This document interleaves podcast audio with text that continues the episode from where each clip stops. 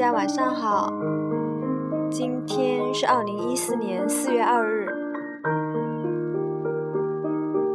刚刚跟着我的小伙伴们去夜爬了，他们说这是一个浓缩版的杭州一百公里，但是后来我越爬越有劲，觉得自己真不容易。挑战了自我。其实我的弱点、弱项就是爬山，下山倒是还好。下山我是用跑的，但是上山的时候可能呼吸或者是腿上没力，会导致气喘吁吁。还好，我们的领队和后面收尾的小伙伴。都很尽心尽职，给我们鼓气加油。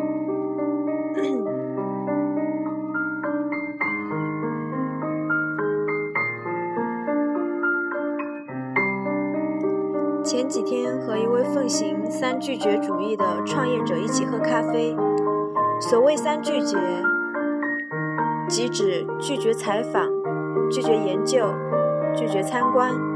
主要是逆袭时下创业界风行的三三突出：突出自己，突出自己，突出自己。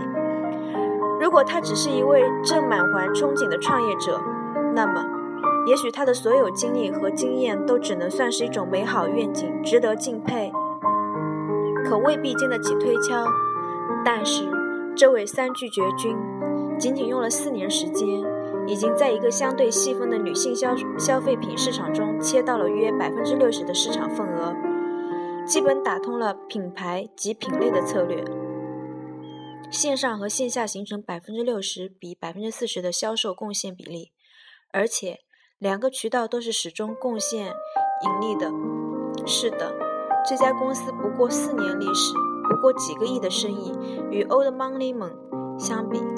不能说已经渡过苦海，直达彼岸。但是，只要想一想多少创业公司死在前三年，我们就立即精神为之一抖，看看究竟有哪些做法已经被这家公司证明是适用于中国特色创业主义的。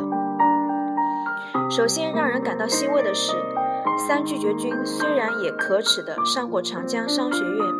但是很明显，在他的创业历程中，商学院体系对他的荼毒可以说是微乎其微，以至于作为一名老资格的管理咨询顾问，当我听完他的全套创业故事后，不得不感佩至深的脱帽致敬，祝贺你，这是一个没有被传统管理咨询公司毁过三观的公司。当我问他经营公司的主要灵感来自什么地方时，他一脸坏笑的坦然相告：“做市场的经验经验来自泡妞，带队伍的经验来自打游戏。”这位仁兄最洋洋得意的话题是怎么用一百五十块钱感动一个女孩十次。听完这套超级正能量的不传不传之秘，作为在认识老板以前就成为这家公司的忠诚客户的我，倒是很能够体会到他从泡妞中提炼出来的营销大招，对目标消费者深入的人性洞察和把握。举例说明，两年前我曾经在这家公司的网站上订购了大约两百元的产品，结果收货时我意外的收到了一个超级大包裹，打开一看，里面居然满满塞了七件赠品，而且还附有一封粉红色的信，上面焦点的用手写体写着：“亲爱的，这些漂亮的毛巾、浴球、洗发水、鼠标垫等都是我们送给你的。”然后是客服的亲笔签名。至于为什么送鼠标垫，三拒绝菌的说法是：一个鼠标垫一块六毛钱，但是如果设计制作精良，就可以占领客人书桌上的一个永恒位置。应该把它看成一个广告位。同理，越是赠品，毛巾的品质越要好，因为这样就可以让带有品牌大 logo 的毛巾占领客人的洗手间。所以，别人是做客户，这家公司可谓泡客户。通过鼓励客服跟打鸡血似的与客户深度互动，辅之以长期采取大量赠品、附赠手写信件等方式满足女性消费者的两大心理需求：一是要占小便宜，二是要有小呵护。一来二去，把客人泡得跟情人似的。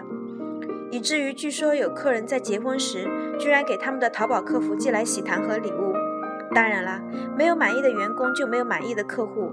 鼓励员工和客户深度互动，这句话谁都会说，但是很难做到，因为员工的热忱与老板绝大多数时候并不在一个温度上。本文章来自销售认证平台搜索。这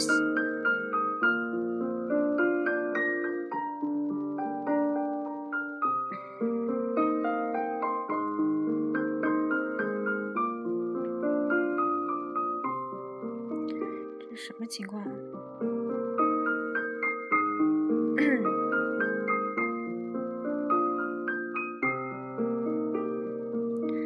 搜索“销售”二字即可马上关注。这就不得不提到三拒绝君在漫长的游戏生涯中总结出来的一套带队伍逻辑了。这家公司在人力资源政策上与常规公司一个显著的差异是月月涨工资策策略。也就是说，人人都知道，只要公司大盘在增长，员工每个月就都会涨工资，而且而且越是新进的员工，涨工资的幅度越大。这是典型的网游逻辑。游戏初期。必须能够快速快速的升级，这样才能培养成瘾。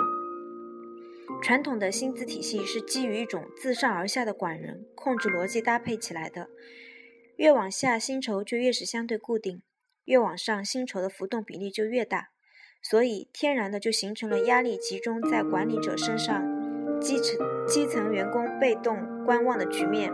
而通过这种游戏化的方式，可以保持一线队伍的活跃度。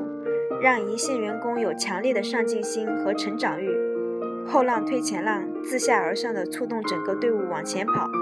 而对于公司来说，背着抱着一样沉，只要大盘快速增长，涨工资就纯属是个技巧问题，而不是原则问题。永远不要忽略现金对人的激励和刺激作用。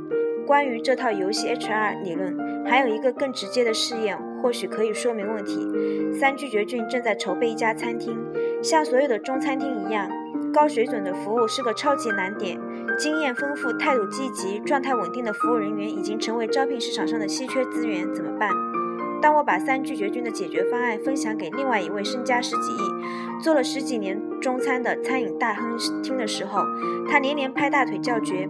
我不知道这家餐厅的菜品怎么样，但是我一听就知道他的这个办法一定能够解决服务的问题。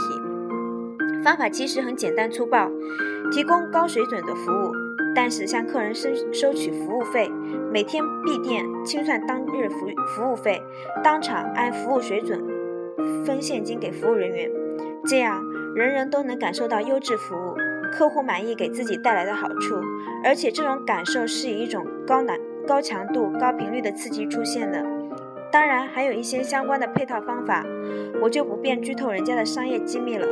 对此，我倒是已经试验了一把，在我们一支由硕士、博士组建的临时项目团队中，任务重、时间急，我们采取了把过去应该是项目结束时才发的既定奖金提前支取出来，根据工作工作量每天晚上发一把现金的方式，最终效果呢，只能说两字奇效。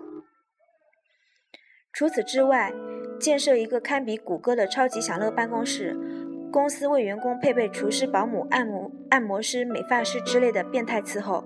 每个前来面试的应应聘者都会获得一个感谢礼包之类的小手法，在三拒绝君手中就更是信手拈来的技巧了。商业无非人性，三拒绝君的人神勇之处在于他本能地抓住了这个本质，然后一点拖泥带水、虚伪。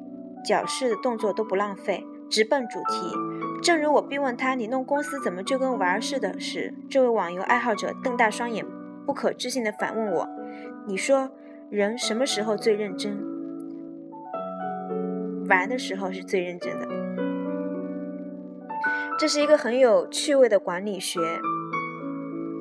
大家可能在我听我说这些的时候，已经蠢蠢欲睡了。因为很多人说听我的这个播音节目的话会听到困，听到睡着，好吧？那作为你们睡眠前听的一些东西，祝你们睡眠也是好的呀。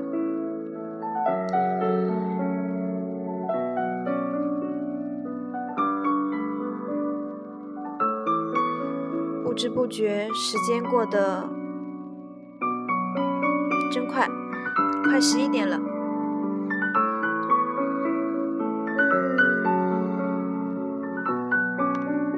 要不今天就到这里吧。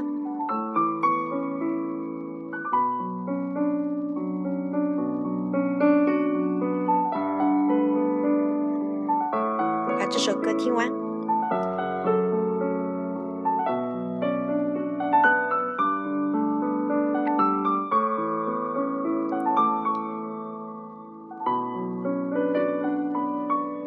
石进的《夜的钢琴曲》这一系列总共五十首，我都很喜欢。